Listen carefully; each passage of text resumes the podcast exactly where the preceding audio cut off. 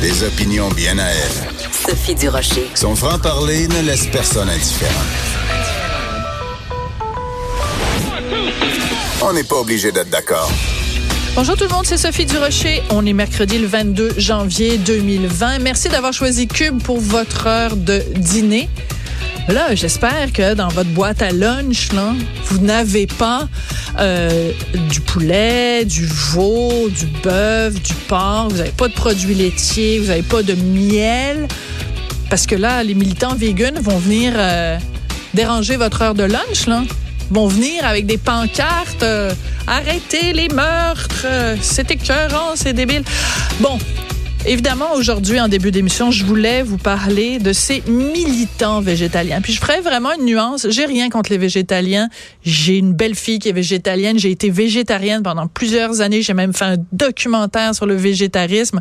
Je respecte tout à fait les gens qui font le choix personnel de retirer complètement les produits animaux de leur assiette. J'ai un problème avec les militants vegan. Les gens qui font des coups d'éclat comme le coup d'éclat qu'il y a eu euh, cette semaine, donc dans le restaurant Manitoba à Montréal, dans le Milex, où ils sont allés mettre de la colle sur la serrure pour empêcher les employés de rentrer dans le restaurant et ils ont déposé une note dans la boîte aux lettres du restaurant en disant que euh, le chef du restaurant avait du sang sur les mains. Calmez-vous les militants végétaliens. Vous ne vous rendez pas compte à quel point la société québécoise a évolué au cours des dernières années. On est passé d'un peuple steak patate, pâté chinois, rôti de bœuf, bouilli de bœuf, à un peuple qui euh, intègre les lundis sans viande. Je veux dire, même ma belle-mère, elle prépare du pâté chinois sans viande à 84 ans. Le chemin qu'on a parcouru au Québec au cours des 10-20 dernières années est monumental. Et vous, ce que vous faites, les militants, les militants, vous êtes en train de d'essayer de tirer sur la carotte pour qu'elle pousse plus vite. Mais non, laissez-nous le temps de modifier notre régime alimentaire. Puis c'est certainement pas en nous tapant dessus avec un bâton ou en tapant sur la tête des carnivores ou en faisant irruption dans un restaurant comme le Joe Beef, en essayant de culpabiliser les gens qui mangent de la viande que vous allez faire avancer la cause avec un grand C. Euh, vous devriez plutôt fonctionner à l'inverse. Pourquoi vous ne félicitez pas les bons restos? En plus, vous en êtes pris au restaurant Manitoba. Saviez-vous qu'ils ont un menu vegan? C'est rempli de restaurants partout à travers le Québec où on offre des options végétariennes, végétaliennes pour les clients.